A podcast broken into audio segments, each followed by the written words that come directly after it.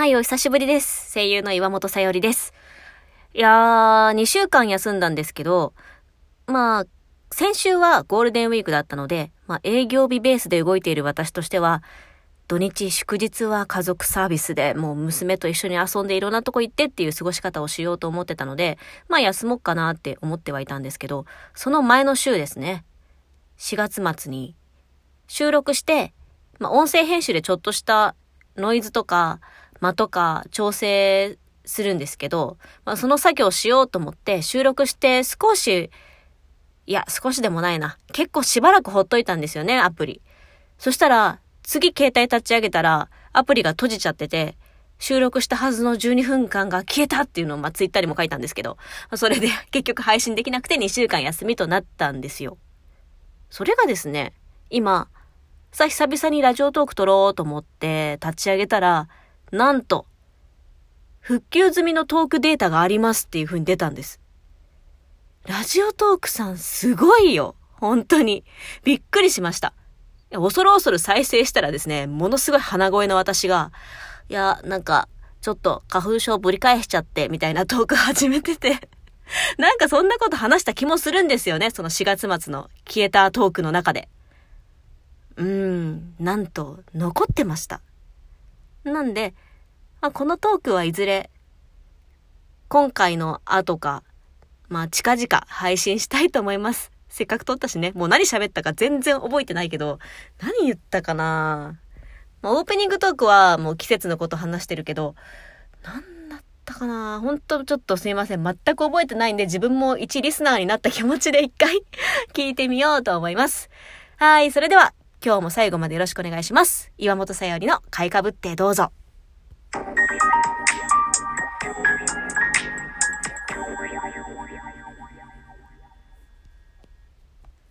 まあ、ゴールデンウィーク何やってたかという話なんですけれども、まあ、私はね、その土日祝日はあんまり自分から進んで仕事は入れないようにもしてます。というのも子供を預ける場所がないし、私が出かけるってことは家族の誰かが、まあ、旦那ですね。もしくは私の父母とかちょっと今の家からは遠いんですけど、まあ、泊まりがけで、こう自分の収録があったりしたら前乗りして実家に。で、それで娘を見ててもらってみたいなこともしたりするんですけど、まあやっぱ大変じゃないですか。なので、まあ平日のどっかで仕事ができたらいいなっていうふうに、まず最初にクライアントさんにはお話はするんですね。まあなんですけど、今回ゴールデンウィーク付近で配信に2本出演しました。片方の配信はゴールデンウィーク明けて5月7日の、もう真っ昼間にですね、アニメ監督の木村博監督と一緒に、こう、アニメの制作の裏話とか、監督が手掛けてきた、まあ、演出、制作進行からアニメ演出家になって、監督もやられてみたいな経緯を辿ってきていらっしゃる方なので、その昔の業界に入りたての時のお話から一つずつ伺っていくみたいな企画の YouTube チャンネルの生配信にアシスタントパーソナリティとして出させてもらいました。まあ、それと、あと5月5日、子供の日に声を務めている子育てヒーローハゲットマンの子供の日イベントに出演させていただきました。で、これはもうまとめの動画が YouTube に上がってまして、どういうイベントかというと、ハゲットマンと相方の子育てイライラ、バグルンっていうキャラクターがいるんですが、その二人で YouTube チャンネルをやってます。で、そこで子育ての悩みとか、あとは江戸川区の地域の情報を発信するっていうような名目でやってたりとか。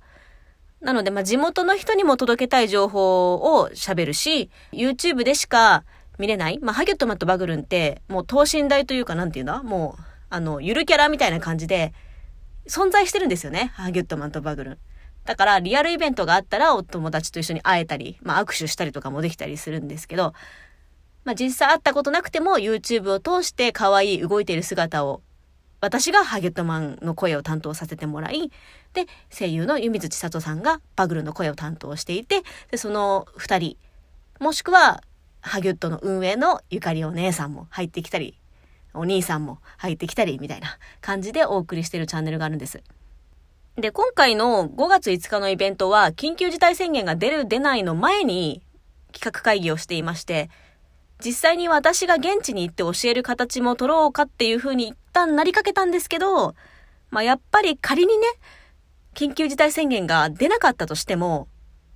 子供を連れてそこまでその密な空間に集まりたくないなっていう風な親御さんの気持ちもありますし、私自身も江戸川区のキャラクターなので、江戸川区の会場に行って話すんですけど、江戸川区までの電車移動とか極力したくないっていうのもあって、まあ、結局のところみんなオンラインっていう形になってました。もともとなってました。えー、いつだっけな？もう4月頭ぐらいにはそれが決まってて、で、そこから参加者さんを募集して、無料参加なので、まあ、先着にはなっちゃうんですけど、先着10名までってことで、予約を受け付けて参加してもらって当日時間になったらオンラインの会場にみんなでアクセスして、で、そこで、ハゲットマントバクルンの先ほど紹介した YouTube チャンネルでお送りしている動画の声を抜いたものをみんなで声を当てて楽しんでみようよっていうアフレコ声優体験をやりました。それが参加者がもう5歳とか上は11歳までいたんですけど、やっぱその年齢と事前情報だけでは、どういう感じでアフレコが果たして成り立つのかっていうところもあるし、どういう質問のコーナーもあったりしたけど、そのどういう質問が来るかもわかんなかったし、もうやってみないとわかんないねっていうところが結構あったイベントだったんですよ。それが実際やってみますと、もう子供たちの集中力が半端なくて、きっとすっごく練習したと思うんですよ。もともと YouTube に声を抜いた状態の課題の動画をアップして、台本もお渡し済みで、で、声が入った状態のものもアップしていて、まあお手本みたいな感じで見てもらうっていう風にした状態で2週間ぐらい経ってたのかな？本番まで期間があったっていうのもあり、だいぶ練習してくれていたようで、すっごく上手でした。それは年齢関係なく上手でした。私、その11歳のこう年齢だけ見て、私自分が11歳の時って声優目指した時だったんですよ。だからもしかして声優さんになりたいのかなっていう風な気持ちもね、もし、あの、頭の片隅にあって、もしかして声優さんになりたいんだったら、そういう感じで来られたら、そういうアドバイスをしようみたいな。まあ、軽くちょっとシミュレーションして考えてたんですけど、これはハゲットマンのイベントに参加してくれた方々のハギュットマンを知ってくれていた方々の特徴なのか、そ、わかんないけど、なんかこう、声優になりたくて、中の人に興味があって、自分のやりたいことのためにみたいな、そういう感じではなく、本当にただ単純にこのおうち時間が多い、外に出づらい、楽しいことをなかなかできないなっていうゴールデンウィークの中の子供の日を使って、なんかやって子供にいい体験をさせてあげたいっていう親御さんの気持ちとか、あとみんなもなかなか友達と外で集まって遊んだりできないけど、こうお友達同士の応募があったんです。だから、オンラインで集まって参加者さん同士で、ああ、こんにちは、みたいな。なんかいつも知ったメンツだね、みたいな感じで、あ、そうなんだって逆にこっちがね、なるほど、そういう応募の仕方もあったか、みたいな。って思わせてくれたりするような、なんかこう、いい空間でいい経験ができる別にね、ガツガツ声優になりたいとか目指したいとかそういう子が来ても全然良かったんですけど、なんか単純に楽しい時間を過ごしたい。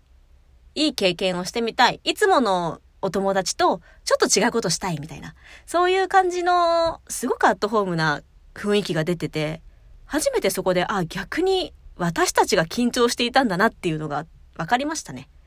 いざ始まってみたらすっごくもうみんなのお芝居を聞いて楽しいなってこっちがもう可愛い今の表現最高ってキャッキャしちゃってました。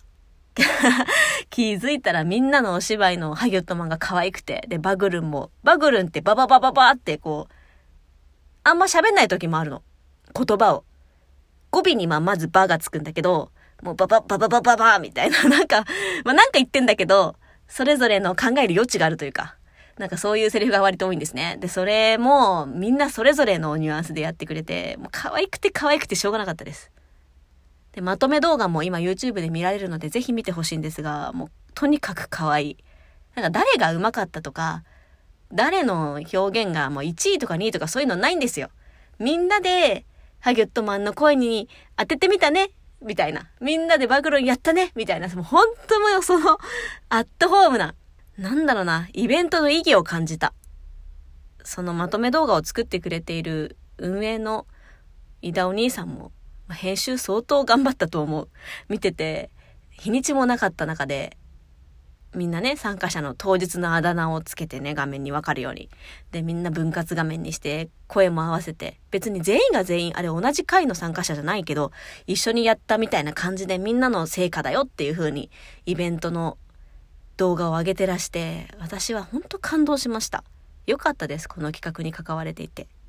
まあ、子供の日を終えて、ハギュットマンはオンラインイベントでまた、ハギュットジャム第2回を控えてますので、まあ、そこでも私は全力でできることやって、子供たちと一緒に楽しめたらいいなぁなんて思っていました。まあ、実は休みの期間の間にその生放送より前の日に、スタジオオーディションも久々に会って、掛け合いの芝居もしてすっごい楽しいなって改めて実感したので、思った以上に自分が掛け合いで芝居することに飢えていたんだなっていうことも分かりました。私は今お仕事で言うとナレーションの一人収録、ゲームの一人収録が多いんですけど、自分で企画を立てて誰かと喋ったり、誰かと作品を作っていくこともしたいなって改めて認識したゴールデンウィークでしたね。はい。喋りすぎました。では、また来週唐突に終わります。じゃあねー。